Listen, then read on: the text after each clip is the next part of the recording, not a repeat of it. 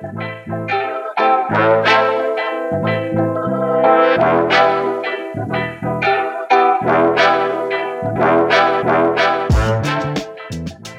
迎收听台客美国趣，每周带你认识最新最有趣的 technology。我是川艺，我是 Tony。这个节目开始前，欢迎大家帮我们订阅我们频道，然后把频道分享给你身边一个也会喜欢听 podcast 的人。Tony，我们最近这个怎么说呢？就是五月二号开始，我们也逃避不了，必须要 return to office，回办公室上班。但目目前初步的规划是一个礼拜要回去两天，跟你们一样。哦，我们三天啊，啊你们三天，两天，对、哦，我们三天，你们很硬哎。对，然后，然后我们最近就在讨论说要呃怎么回去，就譬如说要大家都是星期二回去，或者星期四回去这样子，这样就是他们希望可以有越多人回去越好，就同时在同一天回去，这样大家就可以比较有效率运用这个大家同时在 office 的时间，就不会说你去 office，然后你还是在 Zoom 上面开会，没有屁用，对不对？然后我们就在讨论，就是说哦。要分，就是比如说纽约 office 跟我们这个 Virginia office 的人要怎么协调出一个 timeline。然后因为一般的呢，像我们我们组的话是有些人是 remote，有些人是就是 local hire。就比如像我的话，我就是要回办公室。那有另外三个人，他们是在，比如说在波士顿啊，比如在加州，他们就不需要。他们一开始 hire 的时候就是 remote。对，那通常就会有人 hire，就会有就会有这种需要回去的抱怨说。哎，那为什么他们不用回去之后，我要回去？这样对对。然后我们有一个一个人想法完全跟一般人完全不一样。他们是这样，他们组有四个人，三个人在 Virginia 地区，所以他们要回 office。啊，有一个人是 remote。然后那个 remote 人就抱怨说：“哎，这样不公平啊！这样他们要回去，那我回去不了，我就会错失这个跟人家有这个 team building 的这个机会，互动的机会，互动的机会。”然后来想，哎，干，那你不用回去，不是应该是比较好嘛？不然这样，我们办公室要搬到。搬到你们家门口，然后你就可以 就可以 return to office 还是这样啊？不然你就自己 relocate 一下。我我可以理解他的想法啦，嗯、就是他一定会有那个恐惧感。嗯，对，因为因为其他人在个办公室里面，你们可以拉塞，然后你们就有很多话题。嗯，这个人没办法参与到，他会不知道发生了什么事情，就是小圈圈。对对对对，他就会觉得他被排挤。哦，就比如说啊，有时候你可能讨论一些技术的细节，你就觉得说，哎，我就当面讨论就好，就不需要开一个 Zoom meeting 特别这样子。然后他可能没有参与到，然后最后面他们你们在开一个新的会的时候，他们就说，哎，我们刚才讨论这个，然后那个可能说啊，什么啊，怎么没有我？所以啊我们后来的解决方法就是，我们 manager 好声好气的跟他说，这个没关系哈，我们都会在这个重要的 meeting 都尽量一定会开这个 Zoom，对不对？尽量说确保每个人都能参与到。然后不会那个，哦、我，我以为你要说你们 manager 说，那你就给我滚滚，那你就给我搬家 relocate 干。那个 Tony，你知道我这个个人呢的兴趣就是比较喜欢这种有速度一点的运动，包含有时候喜欢去之前喜欢去骑那个山地脚踏车、登山车这样，然后或是自己有买那个自行车在那边骑这样子。对，所以我那个很常 YouTube 就会被推这种类似这种极限运动的影片。就比如说举个例子，就之前有看到一个这个 Red Bull 有举办一个那个极限挑战，就他必须有这种特技飞机，然后在这个杜拜这个帆船饭店上面，然后做这个降落。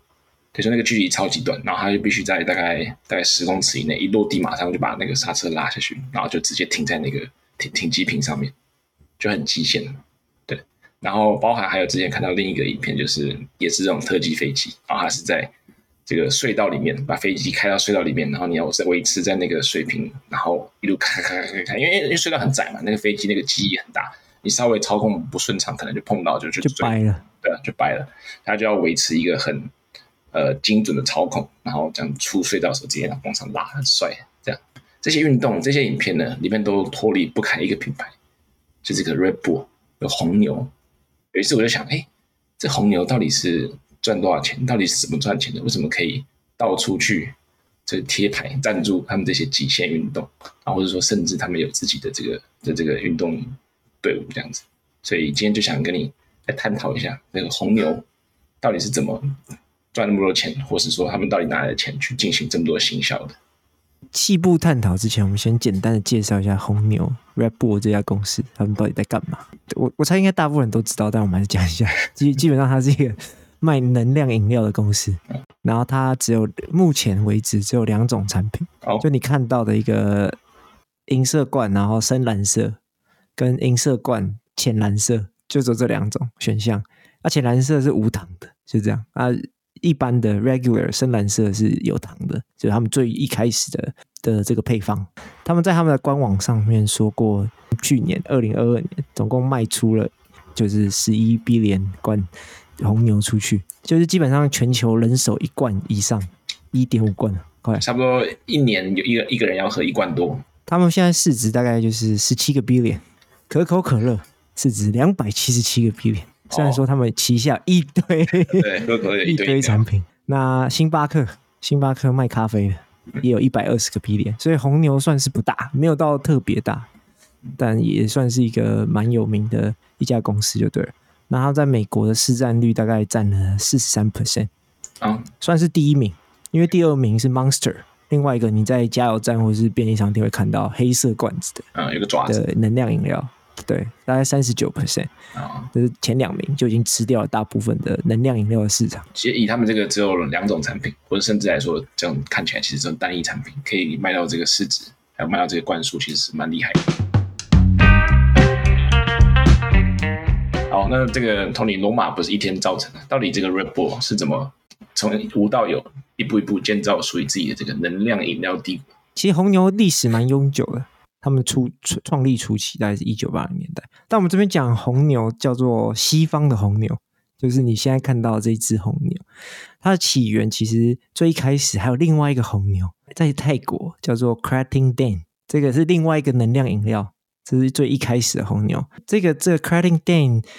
翻译起来就是呃红色的印度野牛，印度野牛好像在东南亚、南亚是非常常见的一种动物。所以哦，印度野牛，哎，我记得我去泰国的时候，去泰国毕业旅行的时候，好像有看过这个饮料，就它一样是两头牛，然后好像罐装是比较偏那种金黄色，跟我们台湾的维大利有点像。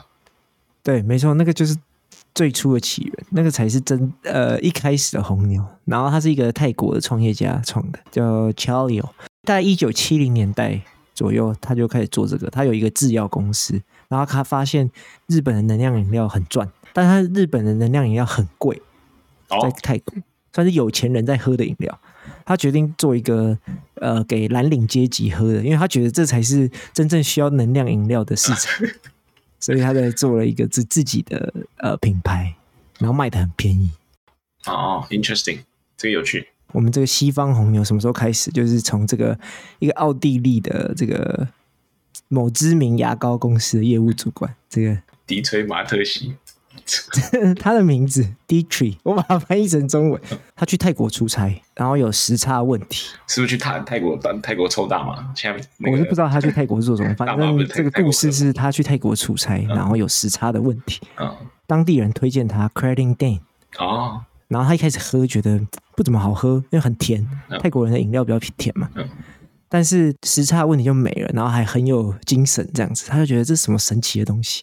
因为在那个时候，呃，能量饮料还不算是一个市场，很小众，就对了。他后来隔了一两年之后，他决定要把这个公这个饮料带回欧洲。哦，他就跑去找这个我们刚刚讲的这个 Chalio 谈，所以他就说服 Chalio 各出资五十万美金。在当时一一九八零年代出资五十万美元，欸、这两个人都是有钱人。对啊、好，反正他们就好讲好了，就各出资五十万美金。Dietrich 就负责把这个东西，这个公司呢在欧洲成立，然后开始卖。那 Charlie 有负责帮他生产呃红牛饮料，然后运去欧洲给他卖，这样是不是？是不是配方有稍微微调一下？因为他自己没有很喜欢喝嘛，所以他把它加了一些碳酸饮料的成分进去，让它喝起来有气泡。嗯，因为欧欧美人是对于这个有气泡的东西是接受度比较高，然后糖分当然也应该有稍微调过，但是主成分比如说咖啡因啊，还有其他什么维他命的东西是没有调的，就是会稍微调的比较符合欧洲人的口味这样子。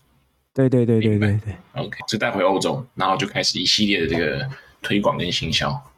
嗯嗯，OK，他一开始怎么进行这个市场行销呢，或者是 marketing？对，这这很有趣，就是他们算是一个经典的教科书范例，就是要 textbook example，对吧？就是你你不能跟大的竞争对手玩一样的策略嘛，因为那时候其实像可口可乐已经很大了嘛。那那些饮料公司最常做的事情是，比如说就拍一个广告，比如说请一个明星代言，或是讲一个故事，在广告上面讲一个故事，然后大家可能就会去买。那他们刚开始只有一百万加起来，两个人加起来一百万美金的资金，所以他们不能这样玩，所以他们决定从真正的使使用者下手。哦，你就会想要买他们产品的东西下手。对，那 Dietrich 觉得欧洲人会买这个的，应该是大学生哦。他要在年轻一代创造这个潮流，哦，所以呢，他就去去大学附近赞助各种 party，然后去酒吧里面卖。哦，因为酒吧大家要嗨嘛，要嗨一整晚，哦，你不能只喝酒，所以要有一点能量饮料 boost 你一下。Okay, okay. 所以他就去酒吧跟大学 party 这样卖。他们还会请，就招募一些大学的那种宣传大使，哦、就免费给他们一一堆红牛开趴用的这样子，嗯、然后去制造这个噱头，就知道这个开趴就会有红牛这个这个对，开趴就有红牛，就开趴，然后红牛就在那里这样子的感觉，嗯、然后红牛可以让你整晚开趴开到爽。嗯嗯、他们一开始要上货架，就是去超市卖，他们有思考过。就你的瓶身一定要跟人家不一样，嗯，就是也一定要很吸睛，因为不然没有人会在乎你。所以他们一开始就决定好要用这个银色。你有没有发现这个红牛的瓶子很醒目？每次你走进去便利商店或者是加油站的时候，冰箱里面它就是算是蛮容易看见的一个。对，这其实蛮能理解的。就就你的外，就年轻人就知道这个就要嗨嘛，就知道这个潮嘛，要跟别人不一样，就是要炫泡。哎，不然你就不你不能喝那个。以前那种传统那种金黄色的红牛，就被被别人笑，别人说：“哎，你这个什么养生饮料？”你觉得很酷，然后喝起来的时候，别人就问你说：“哎，你这好酷，你喝的是什么？”那这个红牛就会注重于这个外包装的设计，然后让大家愿意来喝。OK，我喝这个等于这个潮流时尚，对啊。然后价钱他们也故意定的比较高啊，嗯、他们其实蛮小一罐的，就是跟其他的饮料比起来就瘦很多。我觉得这边可以讲一个大概它这个成本跟这个卖的这个差距大概多少。就现在举个例子的话，呃，以前不知道，但以现在限定社会来讲，他们这个其实制造饮料的成本非常低，就其实成本就是一些糖啊、一些水啊，然后一些这种加在饮料的这种，比如说咖啡因啊，占占最多成本的其实是它，像你刚才说的这个外包装，就它这个外包装要符合这个食品要求，然后外面的这个设计要好看，其实 packaging 是最大的开销，但是这样总体算起来，一罐平均的成本是九 cent 美金，就超级便宜，九毛。然后沃尔玛进货这一罐差不多是一点八七美金，所以你就你就可以算一下这个价，扣掉一些这些物流啊、行销费用，其实它一罐的利润成本，哎，不，就扣掉这些费用啊，它一罐的利润其实蛮高的，profit margin 应该是相当高的。对，现在一罐红牛多少钱？我们我我记得好像二点九九还是三点四九那种最小罐的那种。嗯，对。那沃尔玛也赚蛮多的。对，我买 win win，所以他早期就是透过这种大学 party 跟这分送给这种酒吧，然后。或是一些校园大使的这个那个策略来推广他这个红牛，对，所以他就在年轻一代非常红，对吧？那个酒吧不是还有一种特调吗？就那个野格炸弹、野格棒，对对对对，哦，对，还是蛮蛮有非常非常有名的啊。所以他们就靠这样子起步，在欧洲快速爆红之后，在九零年代之后，他们就决定目标瞄准了美国，然后那个时候其实他们。就确立好了他们的品牌定位，就是要潮，要看起来很猛，要 boost 你。所以他们的 slogan 那时候就想好了，就是给你一对翅膀，就从、oh, 那时候就出来了。这个 Red Bull give you wing, give you wings。然后所以还是后面也后续的赞助各种这种各种这种有名的运动员，这种极限运动的运动员，或是这种举办各种有趣的这个运动赛事，包含这种越野机车啊，F 那个还有那种那届那个造飞车。我记得赵飞车很闹，赵飞车还有另外一个那个飞行啊，飞行。我常看那个瓜子有些飞，很好笑。呃，就这些这种比较极限、比较比较无厘头的运动，他们都会去赞助，嗯、因为这跟他们的品牌形象是非常的接近。所以他做了这么多，他最后就想要建立这个 Red Bull 红牛等于年轻、刺激或这种极限运动代名词，这样，然后。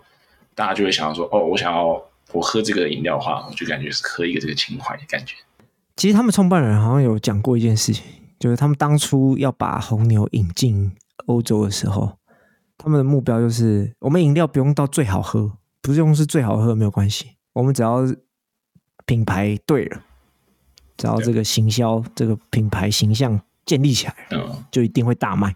哦，对啊，也是啊。你觉得你看，你看 Coca-Cola 跟 Pepsi 比起来，两个其实喝起来差不多，你喝起来一点点不一样，还是有不一样，但是没有那么大的差别，没有说哪一个比另一个好喝非常多。但是这个行销手段，Pepsi 的行销就没有像可口可乐这么多，然后他就他的我讲他的那个销量就没有像可口可乐这么好，对吧？所以所以这个是蛮蛮重要的一件事，他们已经很早就已经想好，他们要怎么样建立这个饮能量饮料王国这件事情。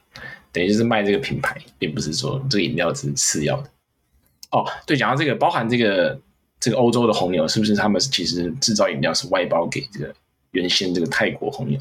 没错，基本上我们现在看到这家红牛，这个号称能量饮料公司是不自己生产能量饮料，嗯，它全部靠这个泰国的这家红牛帮他生产。我们这么说好了。他基本上这家公司股值是一家广告公司，广告卖的东西是自己的产品这样子，但自己的产品不是自己做的。OK，铁牌。OK，Tony，我觉得这边可以讲一下这个 Red Bull 后来发展在体育方面的发展。就他一开始不是像我刚才说的，他们赞助各种运动员，然后举办各种有趣的运动赛事。到后来，他们就干脆自己去买了一队这个体育队伍。然后拥有他们，然后后来这些队伍其实也发展都蛮好的。简单举几个例子，他们现在拥有了这个 Sports Team，就他们现在目前拥有有五个足球队，那包含这个德甲，就是德国甲级联盟，还有这个美国的这个 MLS 足球大联盟，还有这个巴西的队伍，对，他们总共有五个足球队。然后这个赛车的话，一定不能错过嘛，对不对？红牛这么喜欢赞助赛车，他们有两个 F1 车队。然后还有这个包含这个摩托车 MotoGP，那个红牛也是有两个队伍，然后以及各种小队伍，比如说冰球啊、BMX 啊，然后这种 Mountain Bike 啊，其实红牛都有涉猎。就你就想嘛，这个这些这些足球队，然后这些赛车队，他们的花销其实都非常大，所以他们光靠卖这个能量饮料，能卖到说能够支持这个几个这个运动队伍，实在是真的很屌。这些运动队伍的投资算是他们的一个多样化，他们的资产，主就是他们不知道说，他们如果只卖能量饮料，一定有限。然后要结合他们品牌，最好的方法就是让这些职业队伍都有跟红牛的印记在一起。然后再来是说，如果这些职业队伍都有办法赚钱的话，就是他们的其他投资就可以让。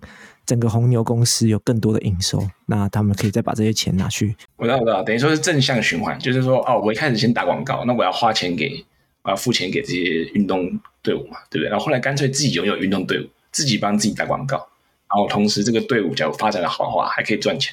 比如说他们这个足球队，我记得有一支足球队，他们当时购买的时候好像是二十五亿，忘记这个币值是什么，欧元还是美金的。但他们现在是两百两百多亿美金，就涨了十倍以上，这个 win win。我觉得可以简单讲一下我们自己的心得。就我觉得饮料真的是一个这个一级行销战场，因为饮料的，就是你要那些糖水啊，那些调味料加来加去，其实你也很难做出什么这个革新性的这个味道。所以靠的就是你怎么说故事嘛，你这个品牌跟人家有什么不一样的地方，对不对？就就就以。就 r e b o 来讲，你拿你把眼睛遮起来，你喝一口 r e b o 喝一口跟喝一口这个台湾的维大利，哎，我是应该是分不出来啊。然后你倒在那个杯子里面一看，哎，两个都是黄色的，哎也分不出来。我我要说我。我第一次喝到 Red Bull 的时候，我就想说奇怪，我好像小时候喝过这种饮料，但我不记得我小时候有 Red Bull。对啊，那就就是欧洲维大利啊，Red Bull 等于欧洲维大利。对啊，哎，这样这话说回来，这维大利其实也是行销蛮厉害的。你看他光靠那黑人广告，那个维大利意大利，就跟几乎全台湾人，他虽然说没有扩展到全世界，但全台湾的人几乎都知道。还是说，其实年轻一辈的人不看电视，他不知道这广告。但但我觉得他在我们那个年代做的这个广告算是蛮成功的。对啊，对，至少全部人都认识这个品牌。所以，所以说，说什么？所以说，这种一级行销战场就是必须要靠这个品牌的区别。为什么 Bull 可以卖到全世界，但是维达利只有台湾？就是他们这个行销的这个方式不一样，还有这个建立的品牌的方法也不一样。这样，我觉得红牛他们做的很好的一件事情就是品牌定位非常明确，他们不会乱行销。OK。就是他们只会去赞助那些，比如说极限运动或者他们特定的运动，他们在那些场合出现。